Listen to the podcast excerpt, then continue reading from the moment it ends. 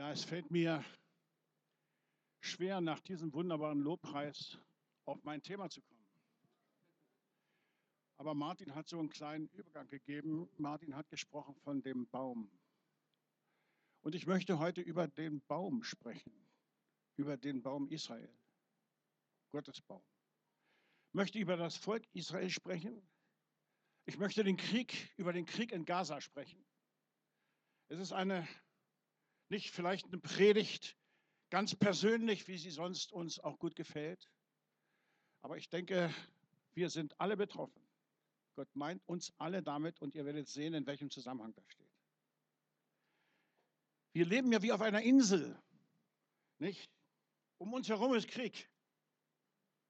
Ukraine-Krieg, Israel-Krieg, die immer wieder an, aufkommenden Anfechtungen zwischen Albanien und Kosovo, im Sudan ist Krieg. Aber alles geht irgendwo an uns vorbei. Betrifft uns ja nicht direkt, ne? Und doch betrifft es uns. Wir werden sehen, wie. Es betrifft zumindest unseren Glauben. Und beim Israelkrieg geht es um Gottes Volk. Geht es um den Geliebten Gottes, nicht Jesus Christus. Das Volk Gottes ist Gottes eigenes Volk. Und das hat mit uns zu tun, denn die ganze Theologie des Neuen Testamentes ist ja verankert im Glauben des Judentums. Deshalb möchte ich heute genau über dieses Thema sprechen. Zuerst einmal, warum überhaupt Israel? Warum die Juden? Was haben wir damit zu tun? Ist doch Altes Testament. Und wir leben doch im Neuen Testament.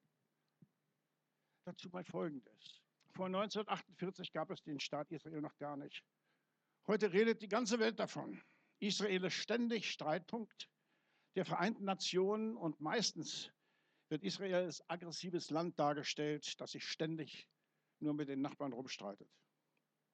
Kaum einer liebt Israel, fast jeder versteht nur die Palästinenser. Die Geschichte wird bewusst falsch dargestellt und für alle Israels um für alle Moslems, Entschuldigung, um Israel herum ist Israel ein permanentes Ärgernis. Sozusagen der größte Feind. Unsere Zukunft als Christen hängt zwar nicht an Israel, natürlich nicht, aber ist mit der Zukunft Israels verbunden. Und mit dem gemeinsamen Glauben an den Juden Jeschua HaMashiach. Wir glauben wie Abraham an den einen Gott, Jahwe, und an dessen eingeborenen Sohn. Jeschua, also Jesus Christus. Und auch an seine Verheißungen, die zum größten Teil Israel betreffen, aber auch uns als Christen. Israel bedeutet also viel mehr, auch für uns, als wir uns gemeinhin so vorstellen, und ist geistlich unsere Mutter im Glauben und hat deshalb auch direkt mit uns zu tun. Klar erstmal, ne? Israel ist Gottes Volk. Er hat es sich selbst geschaffen und es sich aus allen Völkern dieser Erde als ewig für sein Volk erwählt. Gottes Wille für dieses Volk ist, war und ist immer noch, auf Erden eine königliche Priesterschaft zu sein, welche Gegenpol ist zu Satan, dem Fürsten dieser Welt. Dieses Volk soll der Welt deutlich machen, wie ein Zusammenleben mit Gott aussieht. Und an der Geschichte Gottes mit diesem Volk soll die Welt erkennen, was Segen und was Fluch ist. Alle Fehler, die Israel in der Vergangenheit gemacht hat, die müssen wir nicht nochmal nachmachen.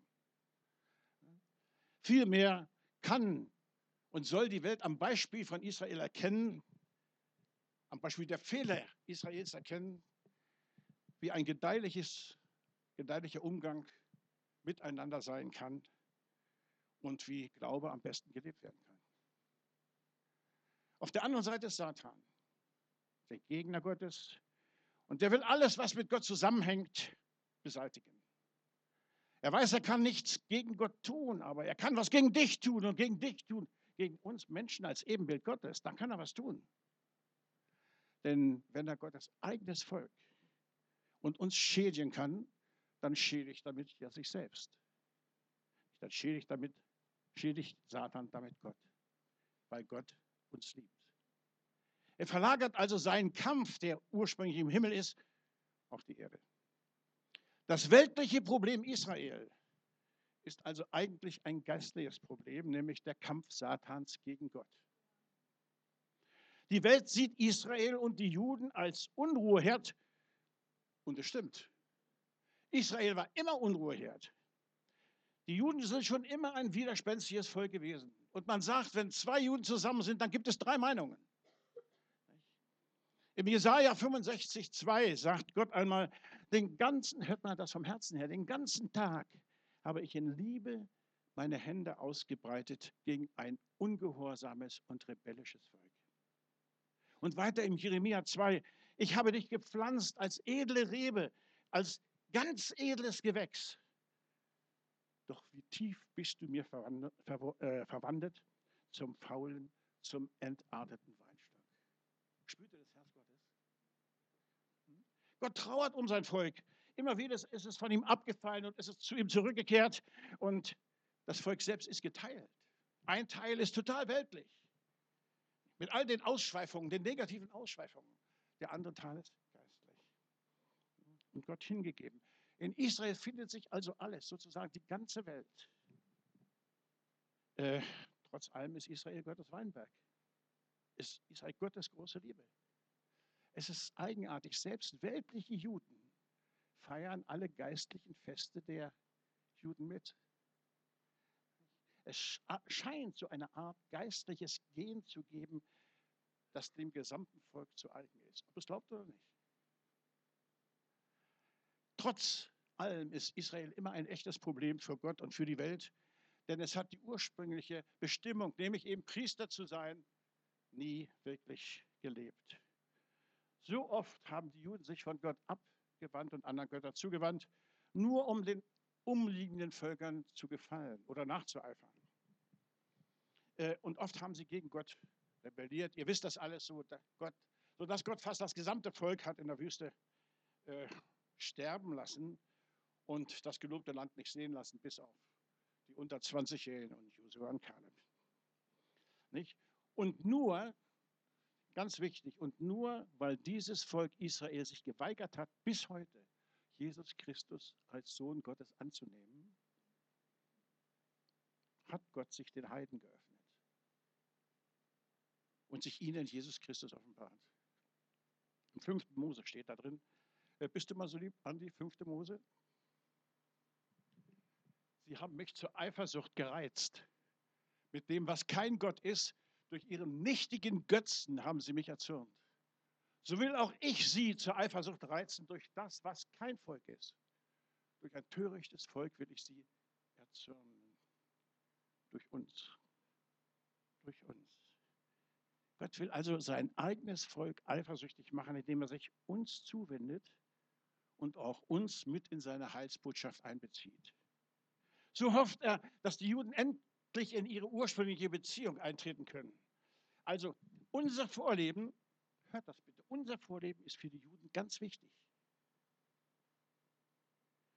Die Juden also einerseits schon immer ein Unruheherd, auf den die Welt mit Zorn und Ärger reagiert, andererseits aber auch ein Segen für uns.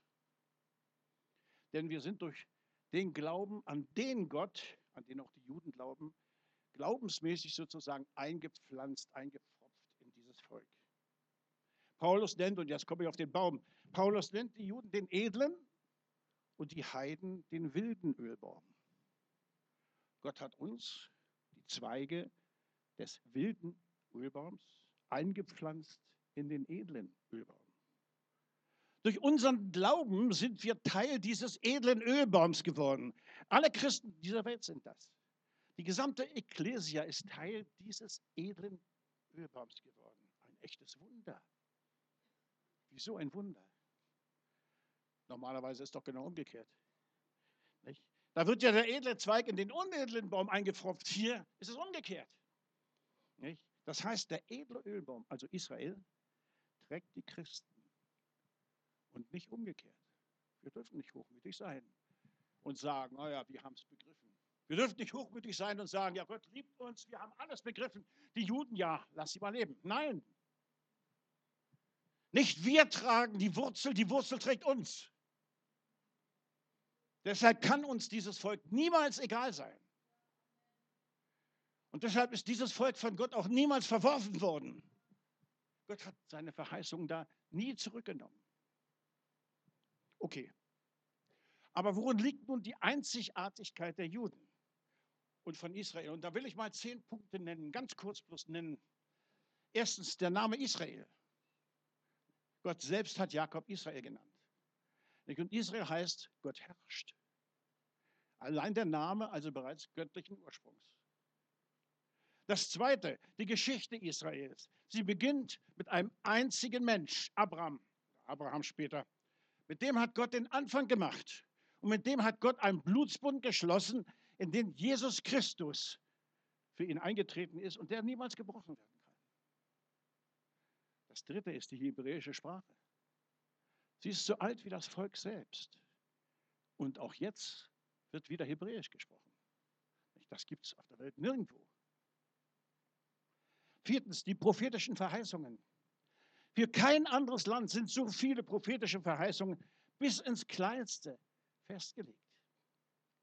Selbst das Land hat, Gott, hat äh, das Volk von Gott bekommen. Mit der Verheißung, ewiger Besitzer zu sein. Kein eigener. Dritten Mose steht das drin, das Land gehört Gott. Das Land gehört nicht Israel. Aber Israel soll es verwalten. Nur verwalten. Aber diese Verwaltung hat Israel zum Teil abgegeben. Nicht teilweise, denn in dem Vertrag von Oslo im Jahr 1993 und in den Folgeverträgen hat Israel die Verwaltung im Gazastreifen und im Westjordanland abgegeben an die Palästinenser, an die PLO. Die PLO, vielleicht wisst ihr, ist der offizielle Vertreter der Palästinenser.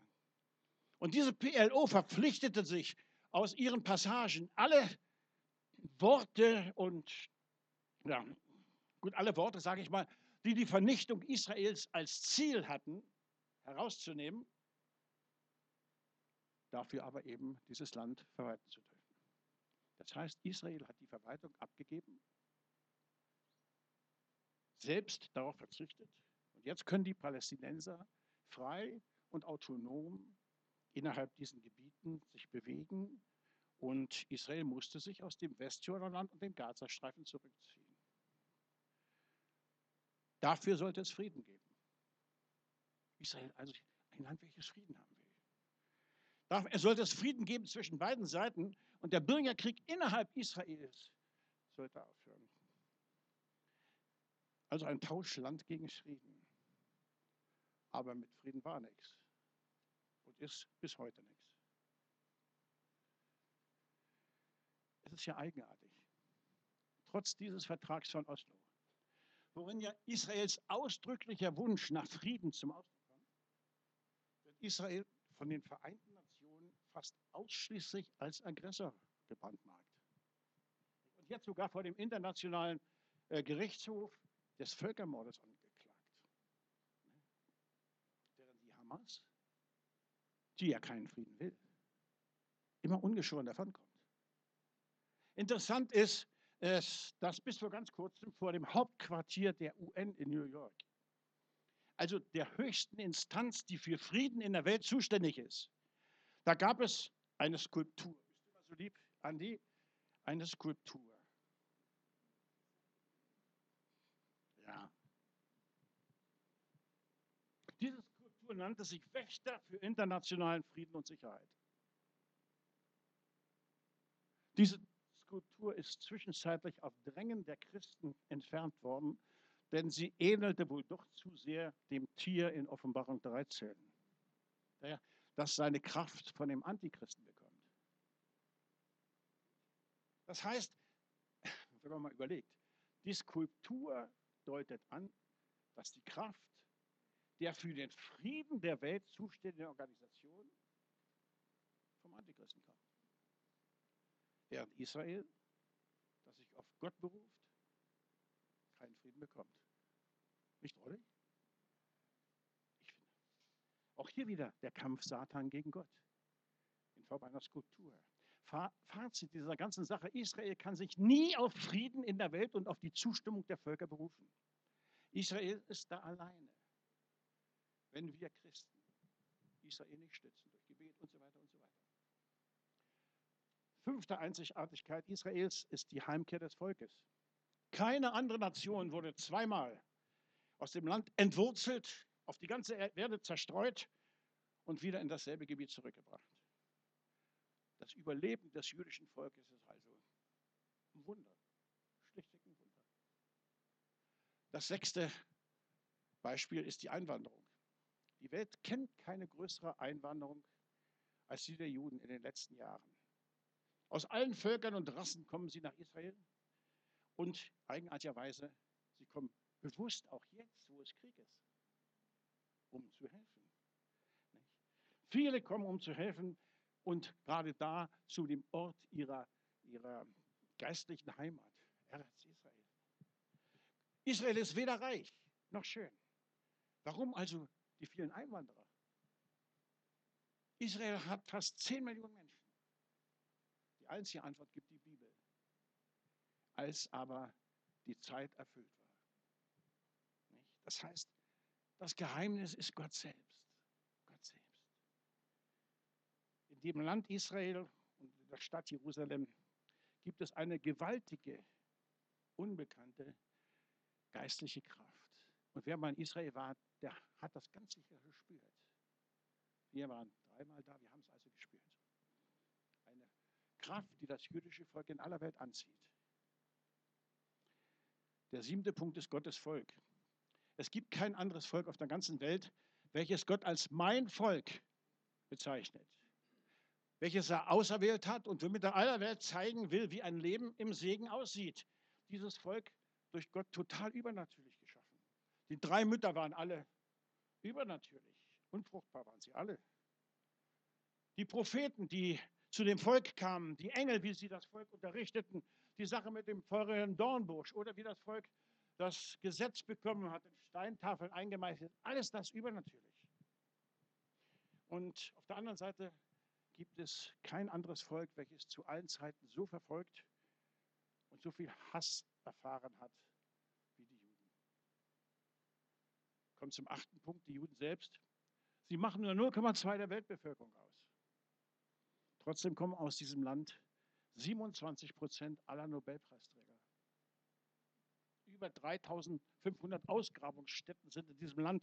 Die meisten Musiker und Künstler sind Juden, die reichsten Männer sind Juden.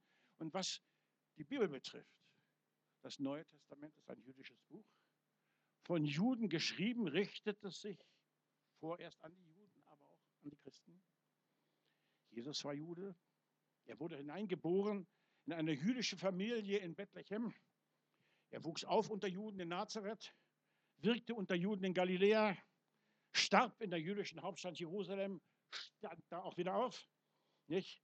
Das Neue Testament selbst stammt aus der Feder von Juden. Shaul, also Paulus, war Jude. Das Abendmahl geht auf das jüdische Passafest zurück. Das Neue Testament wäre ohne das Alte Testament undenkbar. Genauso wie das zweite Stockwerk eines Hauses ohne das erste Stockwerk. Während umgekehrt das Alte Testament ohne das Neue Testament unvollendet geblieben wäre. Beides gehört untrennbar zusammen. Der neunte und vorletzte Punkt, die Erwählung der Juden. Die Erwählung der Juden besteht nur darin, dass Gott in seiner souveränen Entscheidung gesagt hat, dich will ich als Volk und als Nation gebrauchen. Dich will ich gebrauchen, ein Zeuge für mich in der Welt zu sein. In diesem Volk will ich, will ich wohnen, mit diesem Volk will ich Geschichte machen und in diesem Volk und mit diesem Volk will ich handeln.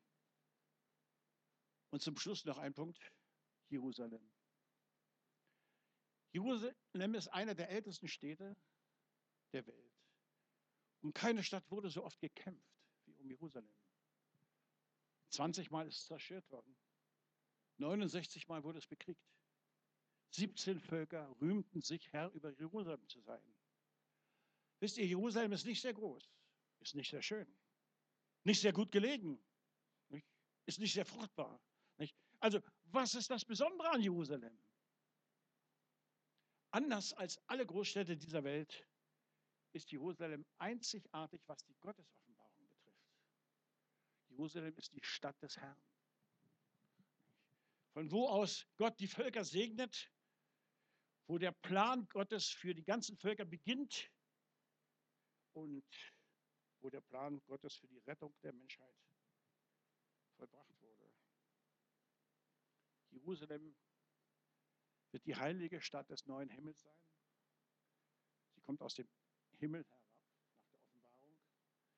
Und Jerusalem ist nicht nur der Ort, wo Jesus gekreuzigt ist, sondern auch der Ort, an dem er wieder zurückkommen wird. Und zwar auf den Ölberg. Israel und Jerusalem stehen also in einer, ja, Israel und die Juden, sage ich mal, stehen in einer einzigartigen Beziehung zueinander und sind Gottes, die Juden sind Gottes Werkzeug für diese Welt. Nur deshalb hat Gott dieses Volk mit so vielen Gaben und Fähigkeiten ausgestattet. Die Erwählung der Juden heißt ja nicht, dass die Juden es einfacher haben als alle Menschen. Im Gegenteil, die haben es viel schwerer. Denn sie sollen ja immer priesterliches Vorbild sein, was sie nicht waren. Sie versagten halt oft. Aber wer versagt nicht? Der Weg äh, Israels war immer ein Weg des Leidens, des Kampfes, der Freude und des Sieges. Und so auch im Israelkrieg. Und jetzt komme ich auf diesen Israelkrieg, zu meiner eigentlichen Predigt zu sprechen. Am 7.10.2023 ist die Welt Zeuge geworden der schlimmsten Manifestation des Antisemitismus seit dem Zweiten Weltkrieg.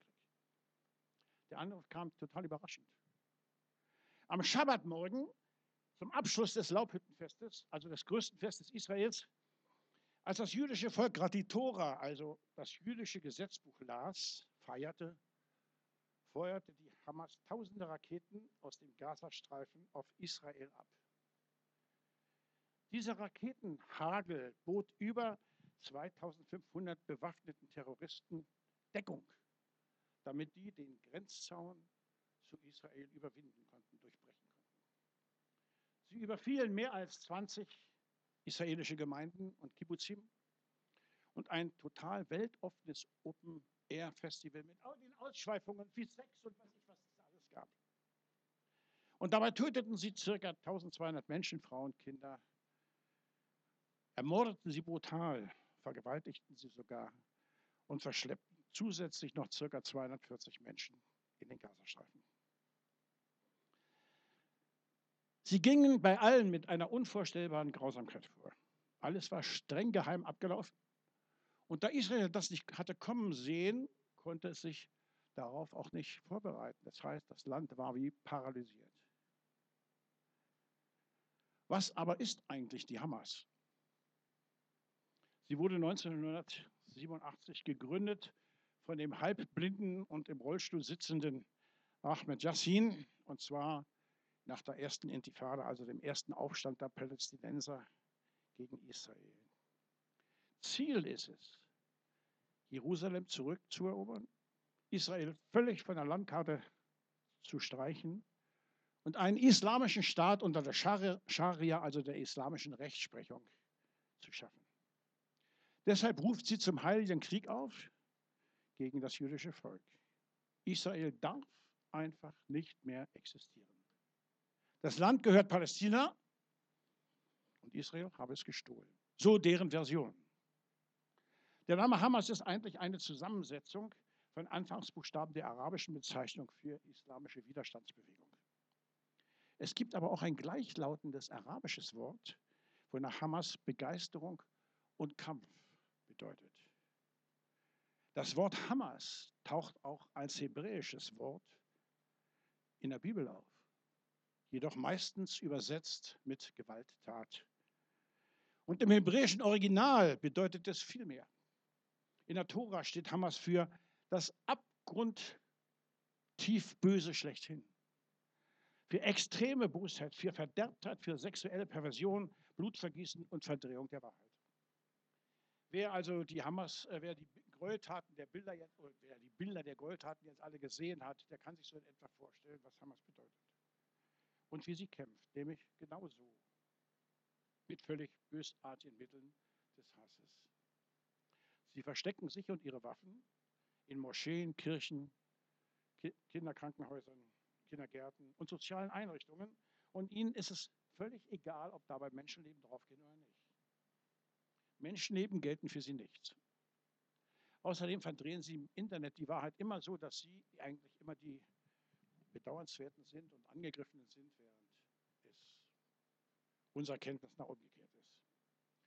Sie sehen die Palästinenser als rechtmäßige Eigentümer des Landes und nicht die Juden. Und Hass ist ihr ein und alles. Um nur ein Beispiel zu geben, ihr habt das wahrscheinlich in den Zeitungen alles gelesen. Bei Ostwind schicken sie bunte Luftballons Brandsätzen über die Grenzen, um Felder niederzubrennen. Und manchmal machen sie da sogar Sprengfallen dran, an die Ballons hübsch verpackt, so dass wenn Kinder danach gerne greifen, diese in ihren Tod greifen. Also ein Kampf mit den perfidesten Mitteln. Nun, im Judentum gibt es keine Zufälle. Es erst recht nicht, wenn es sich um die Lesungen der Tora handelt. Die Tora ist die heilige Schrift der Juden und sie besteht aus den fünf Büchern Mose, Teil der hebräischen Bibel. Sie ist in 54 Wochen, äh, Wochenabschnitte unterteilt. Das heißt, in jeder Woche wird ein Teil der Tora gelesen, so wie bei uns, sage ich mal, die Bibel in einem Jahr gelesen wird. Immer in Abschnitten. Am Jahresende ist dann also die Tora einmal durchgelesen. Interessant ist, dass bei der Tora der neue Jahreszyklus in 2023 genau an dem Tag begann, wo die Hamas Israel überfiel. Das ist für die Juden immer von großer Bedeutung, weil sie den Text, der da in der Tora vorgelesen hat, als direkte Ansprache Gottes sieht. Nicht? Als direkte Botschaft. Es ist so, als würde Gott jetzt zu dir sprechen.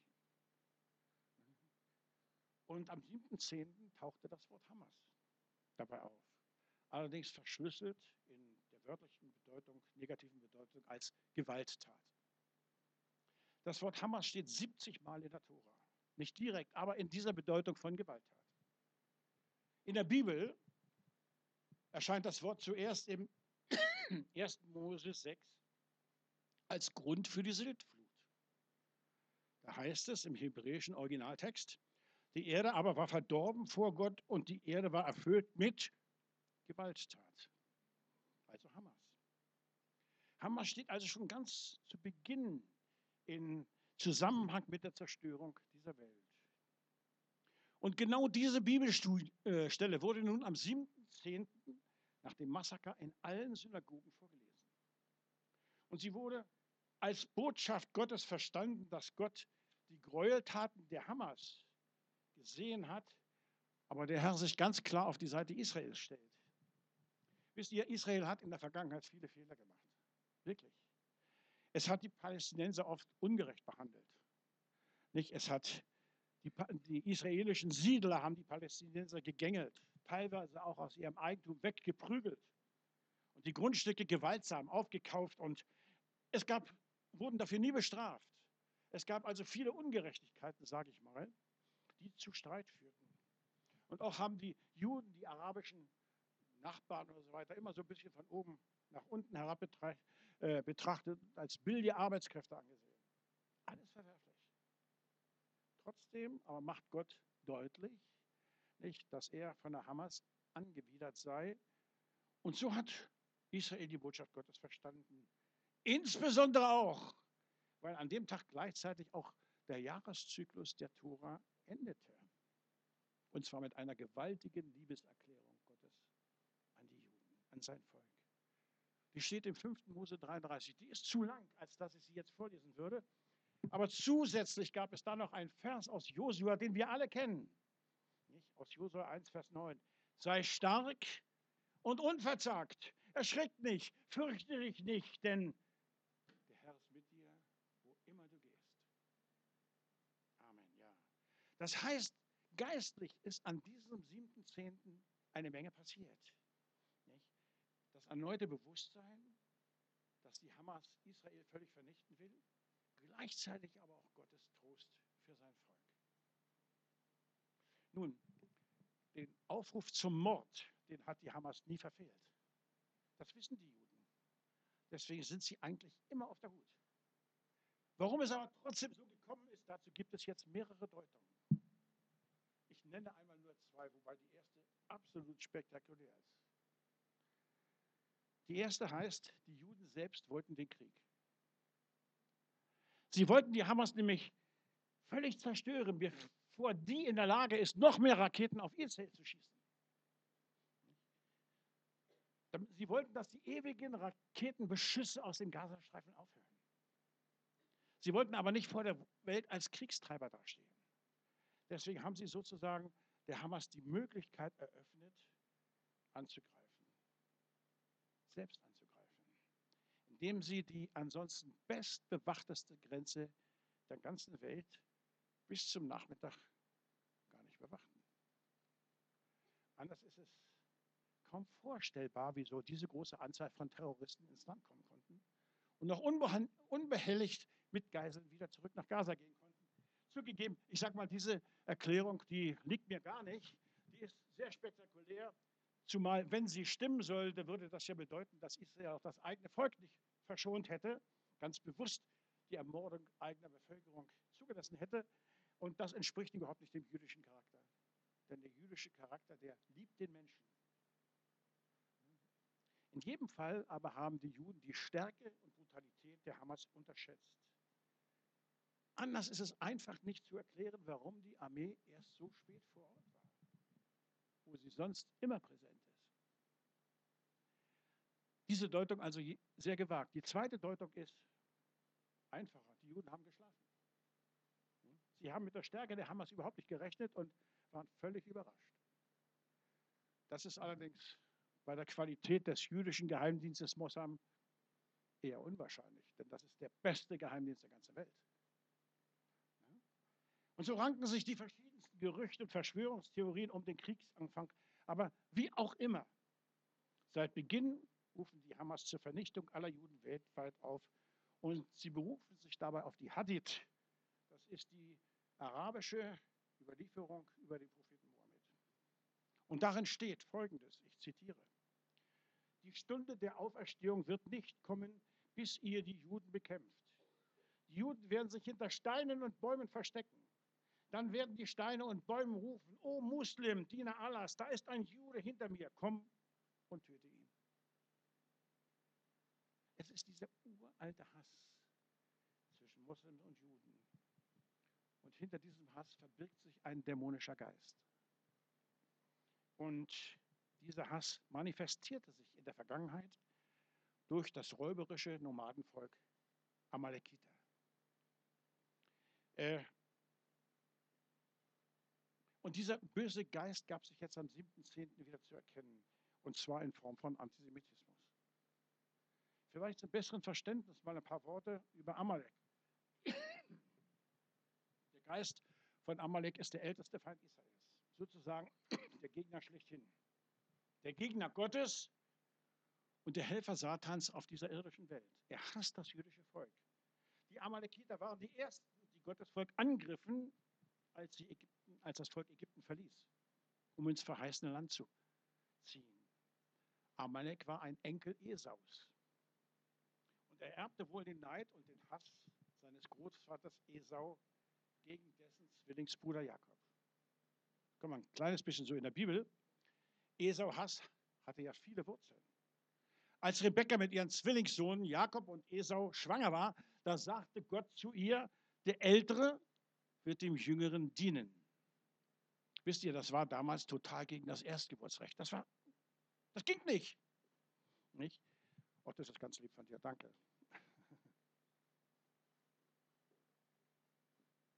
Esau als Erstgeborener äh, hätte eigentlich das größere Erbe und damit auch die größere Verantwortung zugestanden. Unterstellen wir jetzt einmal, Esau hatte die Worte Gottes zu Rebekka gehört. Oder Rebekka hat sie ihm dann noch erklärt. Oder wie auch immer, er hat sie jedenfalls gewusst. So musste sich Esau natürlich gekränkt fühlen. Ganz logisch. Ne? Und er missachtete daraufhin das Erstgeburtsrecht so, dass er es gegen einen Eintopf Linsensippel verkaufte. An seinen jüngeren Bruder Jakob. Außerdem erschlich sich ja Jakob noch den Segen des Vaters. Und so bewirkte das alles zusammen in Esau einen großen Hass. Einen so großen Hass, dass er sogar bereit war, äh, seinen Bruder Jakob zu töten. Das merkte man daran, dass bevor Jakob ins Land wieder zurückkommt, Esau 400 bewaffnete Männer bereit stellte, um Jakob entsprechend zu begrüßen. Jakob kannte den Hass seines Bruders. Deshalb, das ist meine Sicht, die ich überhaupt noch nicht hatte davor, aber deshalb rang er auch am Tag davor mit Gott. Ihr kennt die Stelle. Jakob rang mit Gott am Fluss Jakob, nur damit Gott ihn segnet. Wofür segnet? Dass er rüber kann ins heimatliche Land, ohne dass er von Esau getötet wird. Und Gott ließ ihn gewinnen und machte ihn zum Israel, zum Gottesstreiter. Als Antwort dieser ganzen Sache berührte Gott zwar Esau, das heißt, es gab Frieden zwischen Esau und Jakob und die Brüder versöhnten sich, aber Esaus Enkel Amalek hielt an dem Geist des Hasses fest und wurde damit im Laufe der Geschichte zum Feind Israels. Grund dieses Hasses ist also ganz grundsätzlich Neid und die Eifersucht auf Israels Erwählung. Nun, zum ersten Mal erscheint Amalek als Volk im 2. Mose 17. Da wies, Josu, äh, wies Mose den Josua an, ein Heer aufzustellen, während er zusammen mit Aaron und Hügel und Hur auf einen Hügel ging, um zu beten. Bist du mal so lieb, Andi? Man sieht das hier an dem Bild. Weiter zur Seite, ja. Hur und Aaron nicht, halten die Hände Mose. Solange sie die Hände hochhielten, gewann Israel. Konnte Mose die Hände aber nicht mehr hochhielten, hochhalten, gewannen die Amalekiter. Das heißt, die Gebete damals bekamen äh, eine ganz große, wichtige Bedeutung. Und nur durch die Gebete wurde die Schlacht gewonnen. Solange Moses, sagte ich schon, die Hände hochhielt, gewann sie die Schlacht, ansonsten nicht. Das heißt, um, damit Israel überhaupt gewinnen konnte, mussten die Hände hochgehalten werden, musste sich die betenden Hände zu Gott erstrecken. Später dann, in der Geschichte, kurz bevor David König wurde, brannten die Amalekiter noch die Lager nieder und raubten die ganzen Frauen. Daraufhin Gott, befahl Gott dem David, den Feind zu verfolgen, ihn zu überwältigen und die Geißeln zu retten. Interessant ist, dass das genau an dem Ort geschah, wo die Hamas jetzt ihre schlimmsten Gräueltaten machten. In der Bibel erscheint Amalek zuletzt im Buch Esther. Haman, der Erzfeind der Juden, stammte aus der königlichen Familie der Amalekiter. Er plante den bösartigsten aller Angriffe überhaupt, nämlich alle Juden in Persien zu vernichten, Persien judenfrei zu machen. Doch Esther rief ganz Israel zu einem dreitägigen Fasten und dann änderten sich die Dinge schnell und die Juden wurden alle gerettet, während Haman selbst am Galgen endete. An der Geschichte Israels können wir also sehen, Israel hatte immer einen ganz besonderen Feind, Amalek, sprich Hamas. Amalek tat immer bösartig und blutbrünstig auf und die Hauptziele waren die Schwachen, die Frauen, die Kinder, wie die Hamas heute. Dieser dämonische Geist von Amalek zeigt sich heute immer wieder. Auch bei uns in Form von Antisemitismus. Amalek war immer schlimmer als all die anderen Feinde. Und, und das war immer das Ziel von Amalek, Israel total auszurotten. Und warum? Die Antwort sehen wir in Psalm 83, die Verse 1 bis 5. Andi? Bleib nicht ruhig, Gott. Schweige nicht und sei nicht still, Gott. Denn siehe, deine Feinde toben und die dich hassen, erheben das Haupt Sie machen listige Anschläge gegen dein Volk, verabreden sich gegen deine Schutzbefohlenen. Sie sprechen, kommt, wir wollen sie vertilgen, sodass sie kein Volk mehr seien, dass an den Namen Israel nicht mehr gedacht werde.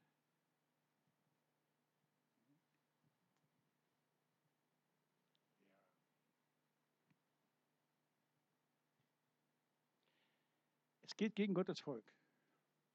Ja, es geht gegen Gott selbst. Es ist ein geistlicher Kampf noch einmal. Gott gegen Satan. Und wie schon gesagt, der wird hier auf Erden ausgeführt. Interessant ist dabei, dass alle Schlachten gegen Amalek immer durch Gebet gewonnen wurden. Und zwar durch gefielte, gezielte, kämpferische Gebete, bis der Durchbruch kam. Ich denke mal, heute sind unsere Hände gefragt. Mhm. Die müssen hochgehalten werden. Und wir als Gemeinde, Jesus Haus, sollten genauso wie Mose, Aaron und, und Hur handeln und die Juden im Gebet unterstützen. Nicht mit hochgehobenen Händen, aber im Gebet unterstützen. Und wie wichtig Gebet ist, das können wir auch sehen an einem kleinen Video. Mir ging das sehr durchs Herz. Da betet und singt ein Teil der Armee Israels mit Waffen. Und dieses Gebet heißt, ich glaube und warte auf ein bekanntes Lied über Israels Sehnsucht auf den Messias. Wir alle warten auf ihn, den Messias. Er soll kommen so schnell wie möglich. Wir warten auf ihn an jedem Tag. Warten wir auf ihn.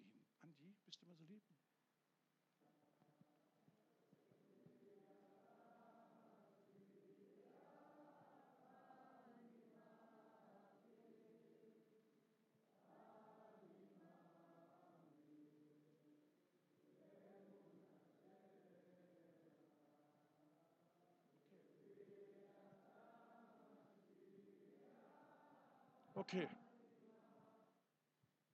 Ist das nicht bewegend? Ist das nicht bewegend? Die warten auf den Messias. Ist zwar nicht die Wahrheit, was die beten, was die da singen, denn der Messias ist ja schon gekommen. Wir wissen das. Jesus ist schon da. Aber über Israel liegt leider halt noch eine Decke der Blindheit und des Gesetzes, die verhindert, dass die Juden die Gnade Jesu erkennen können. Umso mehr sind wir gefordert für dieses Land einzustehen und zu beten, dass es die Wahrheit erkennen möge. Ich bin noch nicht ganz am Schluss. Im Kampf gegen die Hamas spielt die Tora eine wichtige Rolle. Seit dem Krieg ist das Volk im Gebet vereint. Alle führenden Streitigkeiten, äh, früheren Streitigkeiten sind vergessen. Seitdem geht eine gewaltige Gebetswelle durch das Land. Und in den sozialen Medien sieht man Menschen aller Hautfarben, die gemeinsam beten und Loblieder singen. Es ist so wie ein geistliches Erdbeben. So wie wir vorhin Jesus angebetet haben, so beten die Juden Jesus an. Nicht? Ja, Entschuldigung Gott an, du hast recht. Volk und Armee sind eins. Die israelische Armee rief sofort nach dem Angriff ca. 300.000 Menschen zusammen. 50.000 meldeten sich freiwillig. Viele Soldaten aus vielen Nationen kämpfen gemeinsam. Und gleichzeitig hat Israel über 200.000 Menschen sozusagen zwangsev äh, zwangsevakuiert vom Rand mehr in die Mitte, um sie vor Raketenangriffen zu schützen. Hoffen wir, dass das nicht passiert. Etwas ist ganz interessant. Der Überlieferung nach hat König David, immer wenn er in den Krieg zog, für jeden Soldaten, der in den Krieg eingezogen wurde, einen Mann abgestellt, der für ihn beten sollte. Ich wusste das vorher nicht, das ist eine Überlieferung. Das war Davids geistliche Kampfführung. Was sollte näher liegen, als vielleicht inhaltlich ähnlich zu machen? Bis jetzt sind weit über 600 israelische Soldaten nicht zurückgekommen. Meine Tochter, die war im vorletzten Jahr ein Jahr lang in Israel.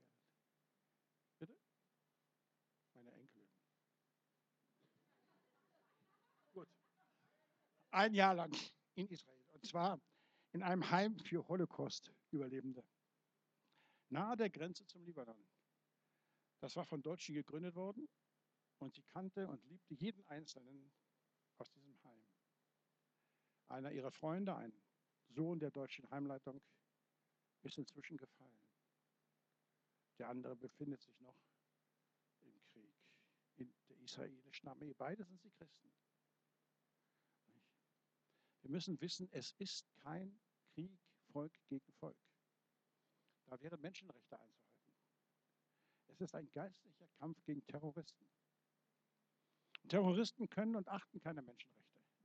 Solche Terroristen dürfen nicht toleriert werden, sondern müssen bekämpft werden. Und dass viele Menschen zum Beispiel in Deutschland, auch in Deutschland, die Hamas hochhalten und ihr sogar den Sieg gönnen, ist mir persönlich total unverständlich. Ich kann es nur damit erklären, dass der Geist unseres Volkes sich immer mehr von Gott entwickelt hat, wegentwickelt hat und anderen Mächten zugewandt hat. Und dass wir Deutsche oftmals zu feige sind, uns offen für Israel, auch gegen die Weltmeinung zu erklären. Und zwar nicht nur mit Bekundungen, sondern auch mit ganz eindeutigen Taten. Hamas taucht im Übrigen auch in, der, in einer Prophetie von Jesaja auf. Jesaja 60, Vers 18.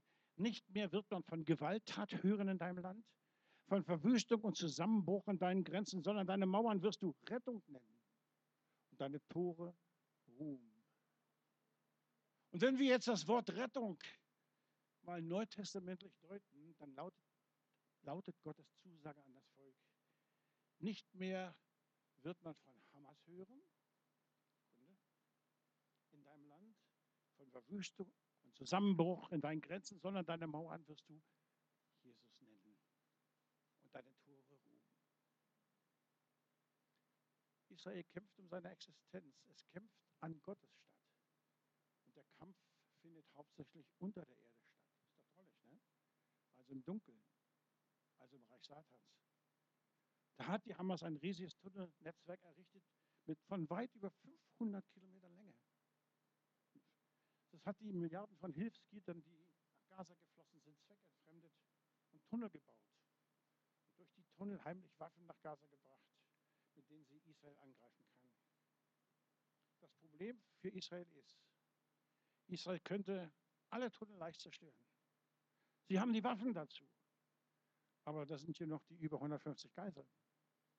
Und wo die sind, weiß keiner. Das heißt, eigentlich muss die Hamas zerschlagen Andererseits müssen aber auch die Geiseln befreit werden. Und noch etwas. Wie schon gesagt, die Hamas versteckt sich hinter Menschen. Israel versucht jedes einzelne Leben zu retten. Es kann daher diese Ziele nicht bedingungslos und bedenkenlos angreifen. Nun sollte man denken, all das sollte eigentlich dazu führen, dass die Welt sich mit Israel solidarisiert. Doch das Gegenteil ist der Fall. Es schwappt immer wieder mehr eine bösartige Welle von antisemitischer Hetze über den Glauben, über den Globus, auch nach Deutschland. Und übergeht ein wütender Mob durch, Mob durch die Städte und fordert den Untergang Israels. Und damit stellt sich die Welt gegen Gott. Gewiss, der Kampf Israels ist nicht unser Kampf. Und doch ist es auch unser Kampf. Unser Kampf gegen Antisemitismus und Antijudentum. Dieser Kampf geht gegen die geistlichen Mächte dieser Welt. Aber er findet leider manchmal auch in unseren Gedanken statt. Deswegen war ja auch das Thema hier in unserer Gebetswoche Epheser 6, die Waffenrüstung Gottes. Ne? Ich komme zum Schluss. Wir haben eine Aufgabe, nämlich zu beten für eine Bewahrung Israels, für eine Heimholung der Geiseln und auch, dass Gott endlich seinen Geist über Israel und die ganze arabische Welt ausgießen. In Sacharja 12 steht ein Vers, da steht, danach wird Gott den Geist der Gnade und des Flehens ausgießen und sein Volk wird auf den blicken, den sie durchbohrt haben. Das heißt, irgendwann in der Endzeit wird Gott die Decke über Israel wegziehen und die Juden werden Jesus als Messias erkennen. zu Jesus den Retter. Vielleicht helfen ja die ganzen Gräueltaten der Hamas und unsere Gebete, dass diese Zeit wird und zu uns kommt. Dass Gott die steinernen Herzen Israels durch Fleisch ersetzt. Ich möchte mal ganz kurz noch zwei Zeugnisse, zwei ganz kurze Zeugnisse. Das erste, wir haben gehört, dass auf einmal 200 Hamas-Anhänger auf einmal sich bekehrt haben. Jesus ist ihnen erschienen. Total übernatürlich. Ist das nicht toll? Und das zweite Beispiel. Eine Jüdin, als die Hamas angegriffen hatte, da rannte eine Jüdin bei dem Angriff, wollte in ihr Haus. Die Hamas, sie konnte das Haus gerade noch erreichen. Nicht? Aber die Hamas wollten auch in das Haus. Aber plötzlich war da wie eine steinerne Wand. Sie konnte das Haus nicht berühren.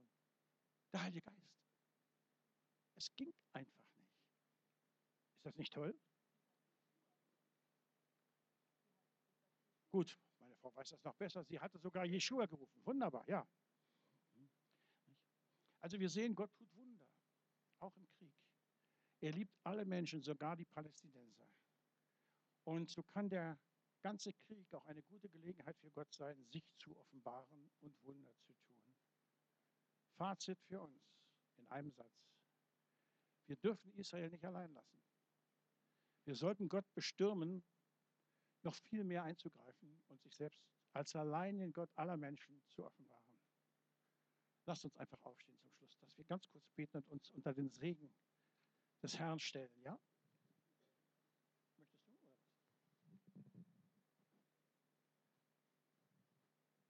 Ich will nicht beenden. Nein. Nein, nein, wir beenden nicht. Vielen Wolf, vielen Dank für dein Wort. Das war richtig stark. Also mich hat es sehr ermutigt und sehr aufgebaut. Ich werde jetzt nicht eine Kollekte einsammeln. Wir machen das heute anders. Jojo, kannst du das nach hinten stellen? Nachdem Wolf uns so über das ganze Thema jetzt da hineingeführt hat, möchte ich die letzten Minuten nicht einfach so enden. Ihr dürft, wenn der Gottesdienst zu Ende ist, dort hinten eine Kollekte einschmeißen. Dürft ihr selber zu den Köpfchen gehen, was einlegen. Ich will den Gottesdienst beenden mit Gebet. Andi, kannst du ein bisschen so Hintergrundmusik machen? Leise. Und ich möchte, dass wir uns in kleinen Gruppen oder zu zweit, zu dritt, zu viert, wie ihr wollt, zusammentun und wir beten für das Volk Israel. Wir segnen es, wie Wolf uns erklärt hat, wie er es uns nahegebracht hat, dass wir enden den Gottesdienst mit Gebet.